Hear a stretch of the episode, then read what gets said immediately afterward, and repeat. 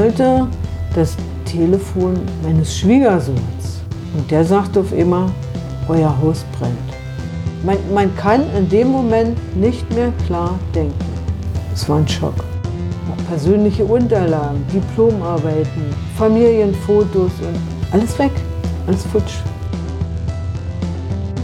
Herzlich willkommen beim Podcast Risiko Leben. Ich bin Alena und heute mit Carsten unterwegs und zwar in der Schorfheide, wieder bei wunderbarem Wetter in einem ganz ähm, malerischen Ort und zwar bei Stefanie Turzer, Künstlerin, Lehrerin, Ballonrückholerin, Jeep Safari Tour Leiterin. Schön, dass wir hier sein dürfen in deinem wunderbaren Haus. Ja, gerne. Und ich denke, wir werden heute zusammen was Schönes machen. Ich habe schon angeteasert. Du hast äh, ziemlich viel gemacht in deinem Leben, hast viel, ziemlich viel erlebt. Und diese eine Wende, über die wir heute sprechen wollen, die ist letztlich passiert durch ein Unwetter. Wir sitzen hier in einem wunderschönen, recht neu gebauten Haus. Und dieses Unwetter hat damals das Haus zerstört, in dem du mit deinem Mann zusammen gewohnt hast. Den größten Teil eures Lebens habt ihr hier in dieser Gegend verbracht. Ja. Du warst erst als Lehrerin an einer Schule und hast dann deinen Beruf aufgegeben, um deinem Mann zu helfen in seinem neu gegründeten Unternehmen, mhm. der sich als Ballonfahrer ausprobiert hat. Naja, ausprobiert. Äh, er war ja auch Lehrer. Wir haben beide erst in Altenhof gearbeitet, dann sind wir nach Eberswalde an die Schule gegangen nach der Wende. Er ist dann auch noch an eine andere Schule gegangen und hat sich nebenbei dann äh, dieses Ballonunternehmen aufgebaut. Und wie das nach der Wende so war, das, ist, das war so nachgefragt. Dann hat er sich fürs Ballonfahren entschieden. Und du hast dich dran gehängt? Vor Begeisterung oder? Ich bin ja eher so ein ängstlicher Typ und so begeistert war ich natürlich nicht. Ich bin auch, äh, was finanzielle Ausgaben betrifft, eher ein bisschen ängstlicher. Ne? Aber in der Beziehung war mein Mann ein guter Rechner und es hat alles gut funktioniert. Und, und irgendwann ist dann bei ihm die Luft raus und dann wurden die Bedingungen auch etwas schlechter. Na, jedenfalls hat er sich dann überlegt, er will was anderes machen. Und dann ist er auf Segeln gekommen. Und dann wollte er auf ein Schiff umsiedeln. Ja. Und du hast gesagt, nee, aber Usedom wäre noch okay. Genau. Mein Usedom fanden wir beide schon immer sehr schön, wollten uns dort dann eine neue Existenz aufbauen, sind provisorisch dort in ein Ferienhaus gezogen, das wir uns auch schon mal dahingestellt hatten. Also in euer Ferienhaus? In unser Ferienhaus sind wir gezogen. Wunderbar geeignet zum Urlaub machen, aber wohnen möchte ich dort nicht. Ich mag mehr die Schorfheide. Ihr seid trotzdem hingezogen. Ihr habt versucht oder euer, euer Plan war es, ein Haus zu bauen neben diesem Ferienhaus, was euch schon gehört hat. Und dafür habt ihr aber die Baugenehmigung, die euch eigentlich schon vorher zugesagt war, doch nicht mehr bekommen. Richtig. Das heißt, ihr hattet Schwierigkeiten, ein Haus zu bauen oder eine Wohnung für euch zu finden. Ihr habt so provisorisch gewohnt. Über ja. mehrere Monate? Jahre. Jahre sogar ich sag mal anderthalb Jahre. Und dann hast du eine Entscheidung für dich getroffen und bist den Jakobsweg gelaufen. Ja, der Wunsch, der äh, existierte in mir eigentlich seit der Wende. Und nach der Wende habe ich dann zum ersten Mal davon gehört. Und dann 2012 ist auf einmal der Hund gestorben. Und dann fiel es mir auf einmal wieder ein. Jetzt ist der richtige Zeitpunkt. Was ist denn so das Wichtigste, was du vom Jakobsweg mit nach Hause genommen hast? Das ist eigentlich die Erkenntnis, dass ich noch nicht zum alten Eisen gehöre, denn ich war damals 56 und habe mich ja gefragt, ob ich das noch kann. Und äh, sonst hätte ich das, was hinterher gekommen ist, nicht bewältigt. Muss ich so sagen. Und der Schluss kam kurz nach deiner Rückkehr, als du voller Energie vom Jakobsweg zurückkamst. Es war ein Familientreffen, deswegen musstest du auch zu einem bestimmten Tag wieder zurück sein. Genau. Wir haben uns damals immer zu Pfingsten äh, in der Familie getroffen. Und da wollte ich dann auch gerne wieder zurück sein. Deswegen äh, war meine Reise also von Anfang April bis Mitte Mai. Eigentlich noch ein bisschen früh für den Jakobsweg, denn in den Pyrenäen lag noch Schnee oben. Ne? Bisschen später ist besser. Aber egal, ich habe das alles bewältigt und äh, war dann am 15. Mai wieder zurück. Und dann habt ihr euer traditionelles Familientreffen gehabt. Genau. Wir haben uns da oben in, in Mecklenburg an irgendeinem See getroffen. Wir waren gerade angereist, es war ein Freitag. Ich hatte mich die zwei Tage, die ich schon zu Hause war, darauf vorbereitet, habe gebacken und Salat gemacht und das, jeder bringt dann was zu essen mit und wir versammelten uns gerade zum Abendbrot um den Grill und dann klingelte das Telefon meines Schwiegersohns. Und der sagte auf immer, euer Haus brennt. Das glaubt man erstmal gar nicht. Ja, und wieso werden wir da nicht angerufen? Ja, irgendwie hatten wir wohl keine Telefonnummer hinterlassen.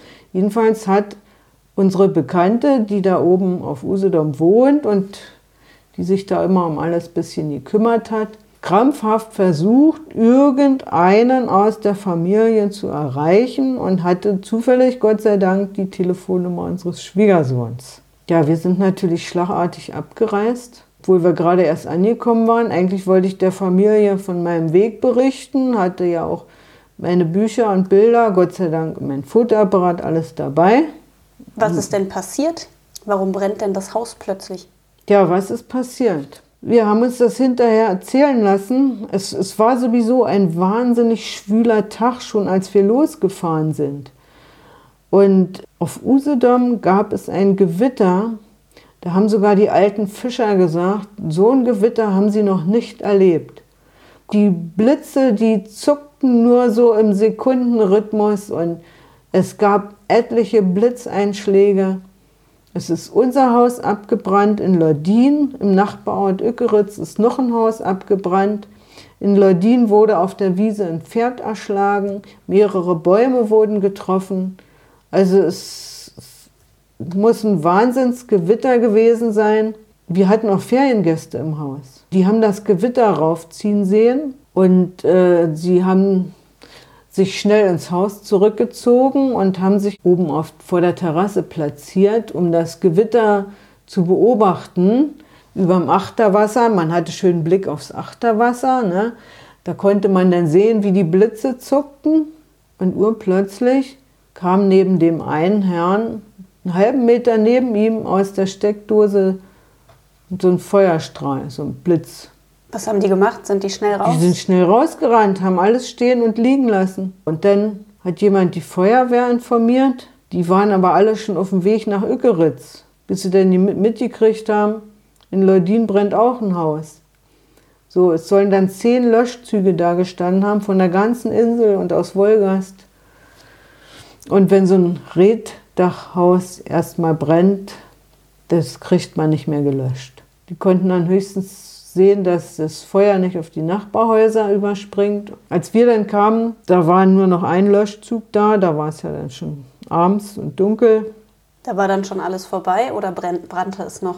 Naja, es glühte noch hier und da und äh, es wurde noch ein Haufen Wasser drauf geschüttet. Das Wasser war ja nachher am Ende auch das Schlimmste, ne? dadurch ist ja so viel kaputt gegangen. Was ist dir durch den Kopf gegangen, als du dahin gefahren bist, während der Fahrzeit im Auto?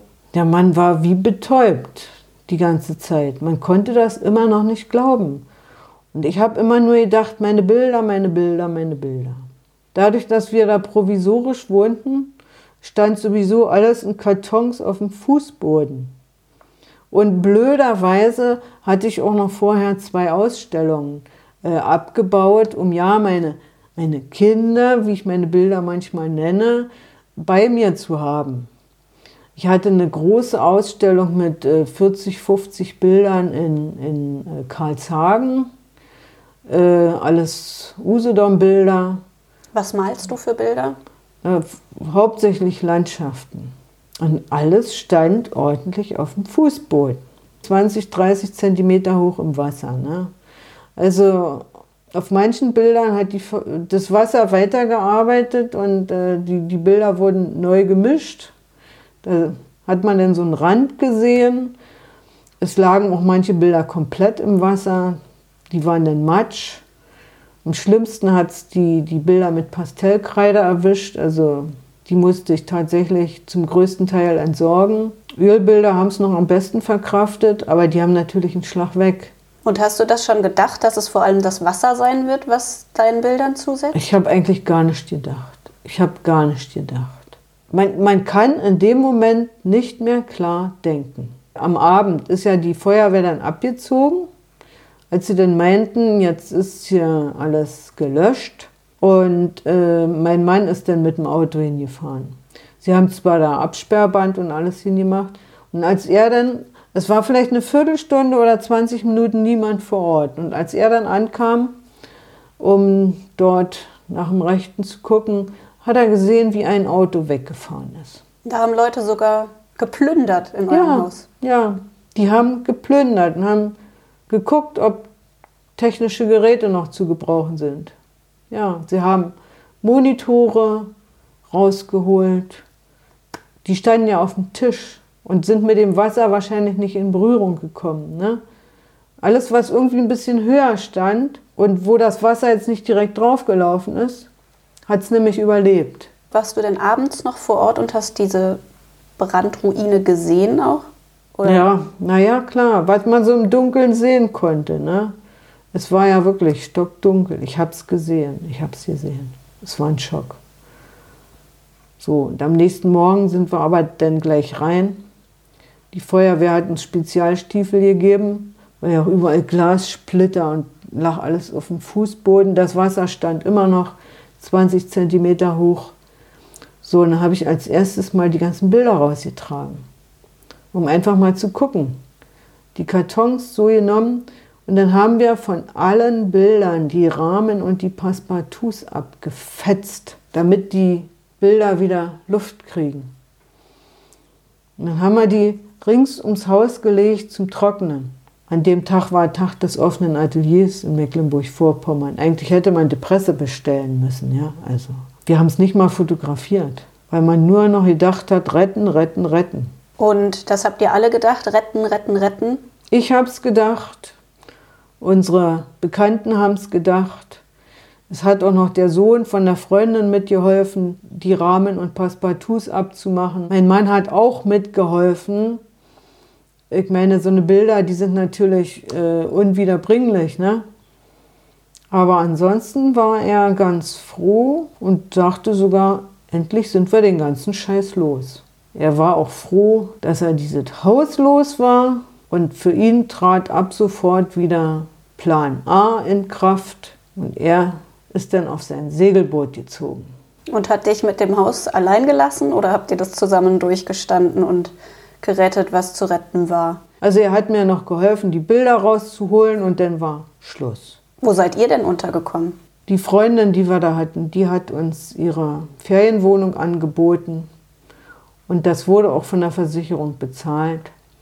Aber da habe ich dann alleine gewohnt und habe in der Zwischenzeit mein Buch über den Jakobsweg geschrieben. Ich habe das Haus gesehen. Tatsächlich gibt es noch ein YouTube-Video, wo man sieht, wie dieses echt schöne große Redhaus, Haus Sturmvogel, ähm, verbrennt. Am Ende steht nur noch so ein, also ist nur noch so ein verkohlter Dachstuhl übrig. Ja, also es, es war ein Trauerspiel. Es, es war ein wirklich schönes Haus. Es waren geniale Pläne. Äh, aber mit diesem Haus bin ich persönlich nie eins geworden. Wahrscheinlich auch durch die Zeit, die ich da wohnen musste. Und es war ja auch nur so als Ferienhaus ausgestattet. Als äh, wir dann merkten, wir müssen dort länger wohnen, weil wir ja die Baugenehmigung nicht gekriegt haben, habe ich dann wenigstens ein Regal gekauft, ein Bücherregal, um nicht ganz so kahle Wände zu haben und um mir ein paar Bücher dahin zu stellen und ein bisschen schön zu machen. Und alles, was in diesem Regal stand, in den oberen Fächern, hat es überlebt. Aber viele Bücher hatte ich auch auf alle Ferienwohnungen verteilt, damit auch die Gäste was zum Lesen haben. Die sind natürlich alle hin. Und alles, was noch in den Kartons war, ist auch hin. Auch persönliche Unterlagen, Diplomarbeiten und Aufzeichnungen noch vom Studium und Familienfotos und alles weg, alles futsch. Wie lange warst du in einem Schock Oder konntest du direkt anfangen, aktiv zu werden und Sachen auszuräumen und Dokumente zu suchen? Da ist ja auch irgendwie ein riesen Verwaltungsakt, mhm. der dann anfängt, organisatorische Arbeiten wahrscheinlich mit Versicherungen und so. Um die ganze Sache mit der Versicherung hat sich mein Mann gekümmert. Das war sein Ding. Es kamen natürlich auch gleich äh, Gutachter. Es ging erstmal um diese Gebäudeversicherung. Und dann stand nachher auch die Frage im Raum, äh, kriegen wir das Geld jetzt ausgezahlt oder bauen die uns da wieder was Neues hin oder, oder müssen wir es wieder aufbauen, bis dann die Entscheidung fiel, äh, das Haus muss so nicht wieder aufgebaut werden. Äh, das wäre wahrscheinlich für die Versicherung noch viel teurer geworden. Und sie haben dann die Summe ausgezahlt, also wir konnten dann direkt an den Kreditgeber zurückzahlen. Hattet ihr dann Geld, um äh, aktuell weiterzuleben? Ich meine, ihr hattet keine Wohnung, ihr hattet ein Schiff immerhin. Wir hatten ein Schiff, ja. Und durch einen Zufall hatte ich, bevor wir nach Usedom gegangen sind, hier in Lichterfelde noch ein Grundstück gekauft. Weil er ja schon lange gedrängelt hatte, dass er da weg will und wir wollen das Haus verkaufen. Und da sah ich vorher schon alle Fälle wegschwimmen. Und es stand plötzlich die Bäckerei zur Zwangsversteigerung. Und dann dachte ich mir, ich kaufe jetzt die Bäckerei. Also bevor ihr umgesiedelt seid nach Usedom, hast du dir sozusagen noch so eine Sicherheit geschaffen und mal schnell ein Grundstück hier im Ort gekauft? Ja, also nicht direkt vorher, aber seit er anfing zu drängeln. Und dann stand plötzlich die Bäckerei zum Verkauf. Ich wollte nicht die Bäckerei haben. Ich wollte nur diesen Garten hier haben. Hier, wo wir jetzt sitzen. Naja, jedenfalls äh, hatte ich dann dieses Grundstück und konnte dann tatsächlich, als dann da oben auf Usedom alles den Bach runtergegangen ist, konnte ich wieder hierher gehen. Ich war mir nicht sicher, ob ich dann hier ein Haus hinstelle. Äh, für mich war ja alles offen, alles war neu. Ich bin einfach zurückgegangen und habe dann überlegt, Mensch, wo möchtest du dann wohnen? Nicht? Also Arbeit hatte ich mir schon gesichert. Job ist ja wichtig, sonst kriegt man ja keinen Kredit. Vor allem nicht in meinem Alter und dennoch geschieden, ja, also geht ja gar nicht. Wie schnell ging denn das alles vom verschwundenen Haus bis zu der Entscheidung, dass du jetzt dein Grundstück in Anspruch nimmst hier? Das hat ein paar Monate gedauert. Erstmal haben wir es ja dann doch noch mal miteinander versucht. Wir sind dann als Obdachlose, sage ich mal, in den sonnigen Süden gereist, in die Cinque Terre, nach Florenz und haben uns dort eigentlich eine schöne Zeit gemacht. Ich habe dort fleißig gemalt. Dann sind wir sechs Wochen nach Gran Canaria. Dann wollte er weiter in die Türkei und irgendwie habe ich dann gemerkt, das geht mit uns nicht mehr. Es sind da ein paar Risse entstanden, die waren nicht mehr zu kitten. Und so habe ich mir mein weiteres Leben auch nicht vorgestellt. Und ich wollte eben noch nicht Rentner sein und ich wollte noch ein bisschen was schaffen. Du wolltest nicht so in den Tag hinein leben? Nee, wollte ich nicht. Vor allem wollte ich klare Perspektiven haben. Und dann dachte ich mir, Jetzt besorgst du dir einen Job. Hab von Gran Canaria aus schon mal im Internet geguckt, was in Eberswalde und Umgebung so zu haben ist. Dann dachte ich mir, dann könntest du im Sommer wieder anfangen, als Lehrer zu arbeiten. Habe mir dann auch eine Bleibe gesucht ich wusste von verschiedenen Leuten, die hier was vermieten, vor allem so an Bauarbeiter. Bei einer ehemaligen äh, Kunstkollegin habe ich mich dann eingemietet, günstigerweise gleich hier in der Straße. Dann dachte ich mir so, naja, dann hast du hier das Grundstück und dann stellst du dir da ein Häuschen hin, dann kannst du da im Herbst einziehen. Haha, hm. ja, so schnell geht das natürlich nicht. Es hat dann noch zweieinhalb Jahre gedauert. Wäre es denn äh, für euch finanziell möglich gewesen, weiter so durch die Weltgeschichte zu reisen? Italien, Spanien, Türkei? Mein Mann sagte ja, aber er hat mir nicht verraten, wie. Ich habe diese Möglichkeit nicht gesehen. Wir hatten das Schiff, wir hatten die Bäckerei und wir hatten noch 50.000 Euro übrig vom Hausverkauf.